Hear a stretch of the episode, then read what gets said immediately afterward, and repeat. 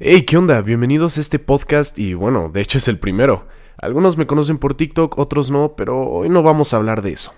Como ya saben, llevo 5 años estudiando Computer Science y bueno, si no sabían, se pueden meter a mi página web que es bernardolizam.com.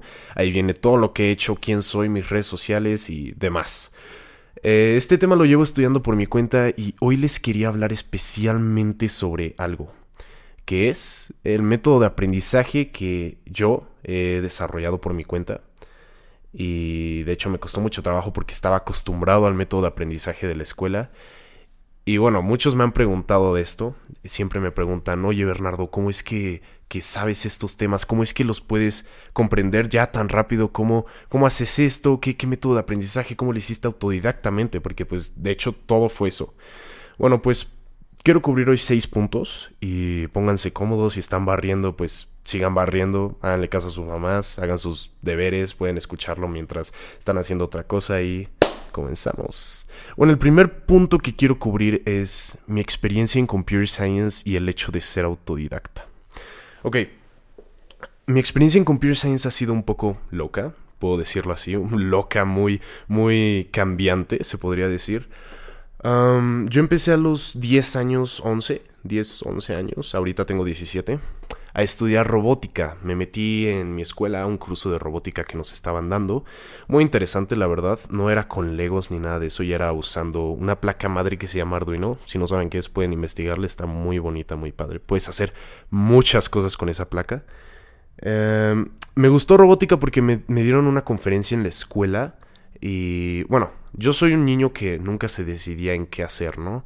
siempre era de que, ah, me metí a este deporte y lo dejaba al año, ah, me metí a tocar batería y lo dejaba al año, ah, me metí a otras cosas y, nunca me decidía, ¿no? Mis papás siempre me apoyaron y siempre lo dejaba. Entonces llegó el momento en que mis papás me dijeron, a los, a los 11 años, o sea, de plano ya me había metido a muchas cosas, me dijeron, ya te hemos ayudado en, en muchas cosas, ya debes de decidirte en algo, debes de pensar bien, ser, ser, ser capaz de poder saber y, bueno, no saber, sino no dejarlo tan pronto. O sea, tú explorar tus dones, pero tampoco no estar diciendo que vas a hacer esto sin, o sea, no hables sin demostrarlo, ¿no? Siempre me decían eso. Eso se me quedó mucho en la mente y es algo que me ha definido mucho. Entonces me metí a robótica. Yo dije, pues, pues vamos a intentar, ¿no? La verdad no estaba así como que wow, wow, pero por la conferencia que me dieron sí fue un wow. Este, nos mostraron un robot caminando y yo, yo a los 11 años dije, a los 11, 10, no importa. dije, está, está muy padre ese robot, en realidad quiero hacerlo, ¿no? Pues yo era un fan de las películas de Marvel y todo eso. Entonces, que me meto a las clases, ¿no? Súper bien todo, mi primer proyecto me acuerdo que fue un piano. Se dividía las clases por semestres. Se llamaba Maker 1, Maker 2, así era cada semestre. Y en el Maker 1 eh, realizamos un piano eléctrico, ¿no? Así chiquitito, súper, súper sencillo y todo eso. Pero ya, yo ya me sentía todo un, científico, todo, todo un mecatrónico, ¿no? Entonces ya, ya decía, obviamente quiero estudiar mecatrónica. Mecatrónica fue lo primero que quise estudiar.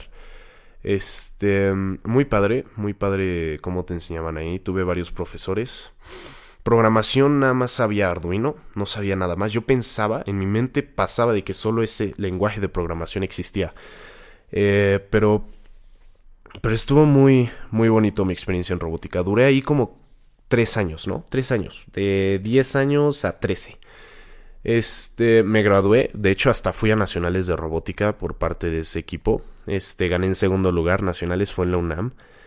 Eh, muy padre experiencia. Hicimos un, un control, no, un, un, robot de una forma, con una forma de rana que podía caminar y debía de pasar obstáculos, ¿no? Y pues lo logramos. La verdad no sabía nada de programación en ese entonces. Veía el código del robot y, y no le entendía, solo entendía poquititas cosas. O sea, era como de, pues nunca me interesó, ¿no? Bueno, en fin, me gradué y todo. Y un año antes, mi hermano llega, un año antes de que me graduara, mi hermano Luis llega, él iba en el TEC. Este, ahorita ya está estudiando, ya casi va a acabar. Este, en la prepa tech iba. Mi hermano llega y me dice, oye, que me están enseñando más lenguajes de programación, ¿sabías que existían? Y yo como de, ¿qué? No, solo existe Arduino, ¿no? Entonces, bueno, me dice, no, sí, investigalo, hay un buen de lenguajes de programación allá afuera y que, o sea, lo que tú estás haciendo es, es, lo más chiquito, ¿no? Y yo sí me sentí como de, ay, quiero aprender más, o sea, ese vicio de, de, de ser el mejor en lo que estaba haciendo, ¿no? Este, porque yo me sentía con el ego súper alto de hacer una ranita caminando, ¿no? Este, entonces me metí a mi computadora y empecé a investigar, ok, lenguajes de programación, que veo, que veo todo y, digo, ¿qué onda? Esto, este es otro rollo, ¿no? Y bueno, yo también aprendía por mi cuenta robótica fuera de las clases. Aprendía muchas cosas, hice bobinas de Tesla, hice cargadores inalámbricos, ya me sentía yo súper pro. Pero la cosa es que los materiales me costaban un buen. Y como mis papás, ya después de haberme pagado un buen de cosas, decían como de no, no. Y luego que les decía cosas bien irreales, que quería hacer unas alas para, para salir volando y todo eso. Y necesitaba que, que una tela que costaba no sé cuánto, como cinco mil pesos. Y mis papás decían, ¿qué, qué? ¿Estás, ¿Estás loco? No vamos a comprarte todo eso. O sea, una, está muy caro y dos, no creemos que lo puedas hacer. Entonces, pues yo me sentía mal por eso, ¿no? Eh, pero cuando vi eso de los lenguajes de programación que mi hermano me dijo, sí dije, pues está muy padre, no gastas dinero, este, puedes hacer lo que sea en la compu y también pues me va a dar otras habilidades, ¿no? Entonces yo, yo la verdad no estaba muy entusiasmado de, de estudiar eso y al final, al final empecé a aprender. Me acuerdo que hace ya cinco años, este, me metí en un curso, en un curso de invierno. Bueno, era, era en vacaciones de invierno y me metí así. En YouTube nada más me busqué un curso en español. Obviamente tenía como 300 videos de 30 minutos cada uno. Empecé a aprenderlo y, y, no manches, estuvo horrible. Estuvo horrible, no aprendí nada. O sea, sí me eché como 50, 50 y todavía no sabía nada. Estaba aprendiendo justo ahí Python, un lenguaje de programación muy famoso, sencillo, pero que hasta la fecha es el que más uso. Este. No me gustó, no me gustó eso. Eh, entonces lo dejé en vacaciones de invierno y yo seguí con mi vida normal, ¿no? Robótica ya no hacía casi nada y todo normal, ¿no? Este...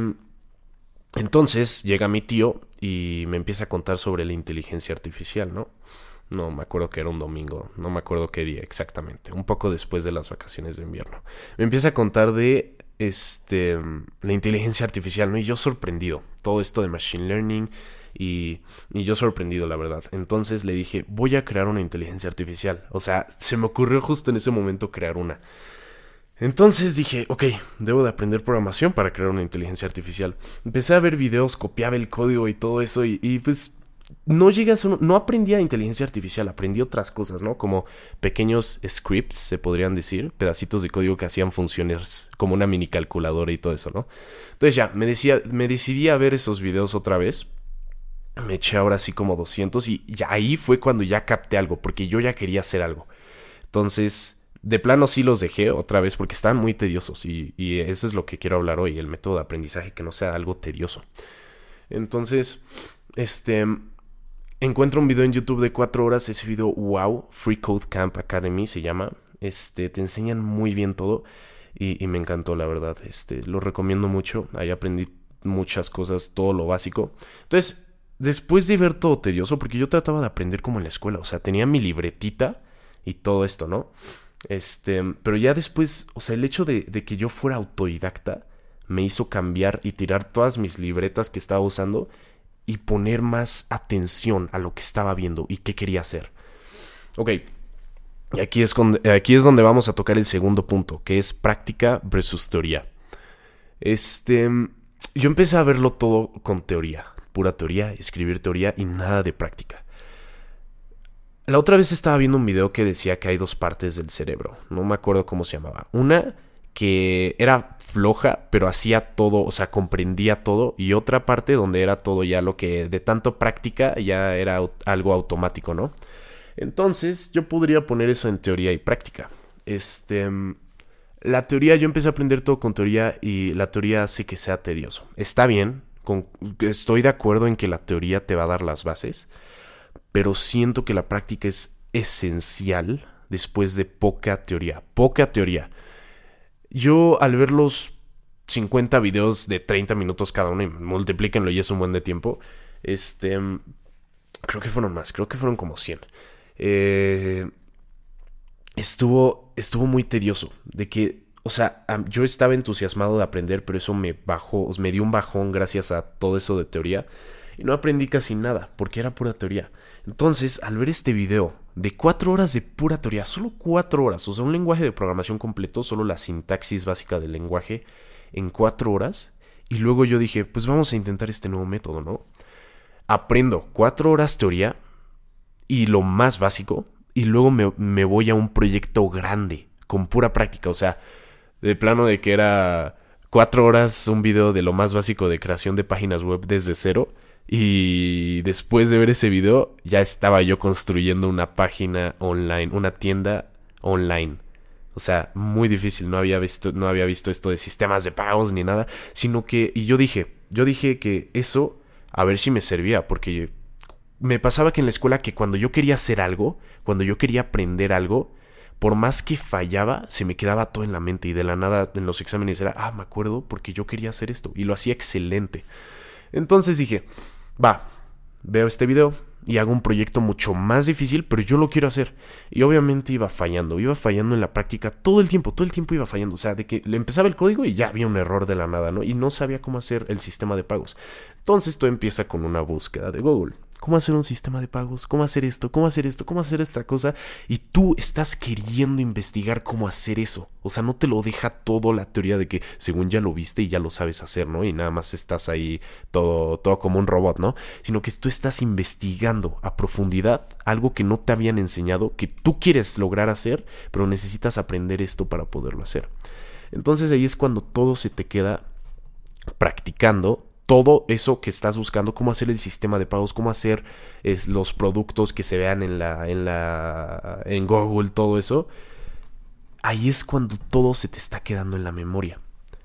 Todo, no, no memoria, sino que lo estás comprendiendo, porque una, una, una parte de, de aprender es memorizar y otra es comprender. Y yo creo que comprender es más importante que memorizar. Bueno, yo considero que la práctica le debes de invertir mucho más tiempo practicando. Es como Excel, ¿no? O sea, tú quieres aprender Excel, ves pura teoría y no le vas a entender nada. Pero entre más lo uses Excel, tú lo vas usando y estás viendo, ah, pues va a hacer una tabla con valores, ¿no? Y todo eso. Pues ahí es cuando todo se te va a quedar. A la próxima ya vas a saber porque ya supiste e investigaste cómo hacerlo por tu cuenta y es algo que tú quieres hacer. Y aquí es cuando vamos a tocar el tercer punto, que creo que ya lo toqué más o menos, es aprender poco y experimentar con difícil. Tuve un profesor de matemáticas en... Ay, no me acuerdo, creo que era en segundo de secundaria. Este que nos ponía los temas de matemáticas así súper fáciles, lo más fácil del mundo, y estaba muy padre, ¿no? Pero luego nos ponía las ecuaciones más difíciles a la hora del examen. A mí me gustaba, a todos les chocaba eso. O sea, de plano todos decían, este es el peor profesor, nunca nos enseñó eso, pero la verdad es que sí nos los enseñaba. El, punto de él era de que aprendías lo básico y luego te ponía un buen de partes básicas pero difíciles. O sea, pero era, ya lo habías aprendido. Entonces eso te hace usar más la mente. Usar más la mente de, del razonamiento lógico. Usar más la mente de, de comprender bien lo que viste antes para utilizarlo en algo más difícil y resolver los problemas de algo más difícil. Entonces, ese fue mi método de aprendizaje desde que vi ese video de cuatro horas y logré hacer una página online, una tienda online, no una página online, una tienda online. Yo sí me sorprendí y dije, wow, aprendí muy poco y experimenté con algo muy difícil, pero gracias a esa experimentación con algo difícil, pude aprender mucho más. O sea, se me quedó muchas más cosas de las que en ese video no cubrían. O sea, salí, salí del área haciendo algo que yo me gusta, haciendo algo práctico que no es aburrido, que no es tedioso, y aprendí más que en algo tedioso y algo aburrido y algo teórico. Entonces es ponerse las bases teóricas poco tiempo, o sea, lo básico, y tú sobresalir de eso y con esas bases, o sea, ya tienes las bases, solo es agrandarlo y hacer algo más difícil. Bueno, y el punto número cuatro sería. Son seis puntos, ¿eh? No, no sigan ustedes haciendo sus cosas. este, el punto cuatro es ponerse retos, justo esto. El ponerse retos te va a ayudar a sobresalir. Eh, por ejemplo, el reto de hacer una tienda online. Ponerse retos difíciles. Eh, yo, yo empecé a aprender Machine Learning, inteligencia artificial, porque yo ya sabía desarrollo de apps, yo ya sabía web development, todo esto este, ya sabía desarrollo de software, ya sabía, este, ya sabía muchas áreas, este, pero ahora sí dije, pues vamos, como el año tercero de mi aprendizaje, empecé ya a decidir que quería aprender inteligencia artificial y me metí la verdad el mundo de la inteligencia artificial está súper súper difícil porque usas cálculo diferencial y empecé a aprender todo eso. Este, me tardé como un año en comprender muchas cosas y ahorita Ahorita todavía sí, lo sigo estudiando, ¿eh? Ah, de hecho, estuve tres semanas estudiando un tema de transformadores para DOT. DOT, si no saben quién es DOT, vean mis videos de TikTok, vean mi página web. Este. Mm, pero está muy, muy interesante esto de la inteligencia artificial. Siempre me ponía retos. Decía, ah, vamos a hacer un Face ID, ¿no? Cosas así. Y mis retos son los videos que subo en TikTok. Entonces, cuando tú te pones retos, es cuando aprendes. No aprendes del resultado, aprendes del camino. Siempre. Y, y es disfrutar el camino siempre, porque eso te va a hacer gozarlo. Eso te va a hacer. Te va a hacer que te diviertas haciéndolo. Este. Yo soy nadador. Pero mi coach siempre me decía, disfruta lo que haces, porque si no lo disfrutas, siempre vas a terminar abandonándolo o odiándolo. Así que si no lo disfrutas, salte y vuelve cuando creas que ya lo vas a poder disfrutar y cuando entiendas qué es disfrutarlo. Entonces, disfruta del proceso, aprende del proceso de los retos y ponte retos difíciles. Eso, los retos y metas a corto plazo. Es esencial en todo esto. Creo que sería de los puntos más esenciales de estos seis. Em, el número 5, fuentes de información. El punto número 5 son las fuentes de información. Hay muchas fuentes de información basura, sí, como estos 300 videos que me vi. Eh, la verdad es que no me sirvieron de nada, pero estoy de acuerdo en que cada uno tiene su propio método de aprendizaje. Y veía en los comentarios de, esa, de esos 300 videos que decían, bueno, pues es muy súper buen tutorial, ¿no? Aprendí más que en la universidad. Pero yo no, yo no aprendí más que, que, bueno, no, todavía no voy en la universidad, no, claro, pero, porque pues todo lo aprendí autodidactamente. Pero sí siento que para unos van a ser fuentes de información basura y para otros no. Así que todo, todo tiene algo que enseñarte. Y para aprender hay que ser humildes. Y sí, es muy, es muy interesante este punto porque si tú quieres aprender algo, aunque ya seas un experto en todo eso, si quieres aprender un nuevo tema, debes de ponerte como si no supieras nada. Y ser humilde en que, bueno, no sé nada, pero voy a aprender todo esto súper bien. Y para aprenderlo debo de ver las bases desde cero. Y eso es súper importante, ver las bases desde cero. Este, muchos programadores dicen que no, no, ya, ya existe esto, no reinventes la rueda. Y si no, vamos a reinventar la rueda, ¿no? Programas que ya existen. Pero si tú aprendes cómo funciona la computadora desde cero, eso, eso te va al, en futuro, yo con mi experiencia, me ha hecho comprender todo lo que hago, todo lo que hago en, mis proyectos, cómo funciona desde cero. Y luego sucede un error, pero yo ya sé cómo resolverlo porque sé cómo funciona todo desde cero. Entonces, es, muy importante eso también. Ya que sepas, puedes aprender todo desde cero. Este. También en el punto de fuentes de información quiero cubrir que no es necesario cobrar cursos. Eh, yo nunca he pagado por ningún curso.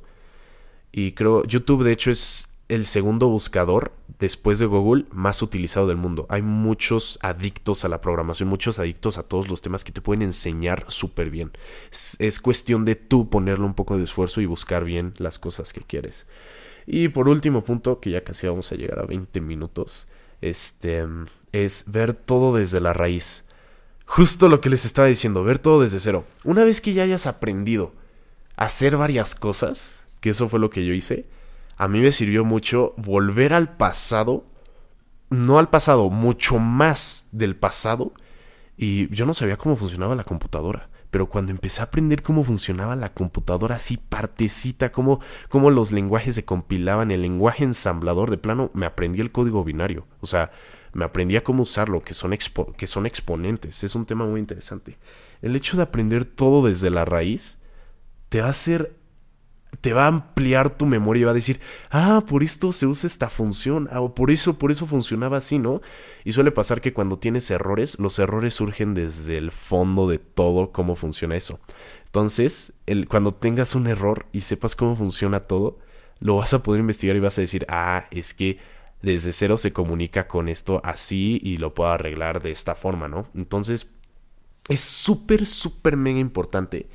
Una vez que ya hayas aprendido todo, que ya, bueno, no todo, sino que ya hayas aprendido y comprendas ya, ya puedas hacer aplicaciones web súper bien y todo eso, que vayas un poquito y estudies un poco cómo funciona todo desde cero, porque eso te va a hacer comprender todo.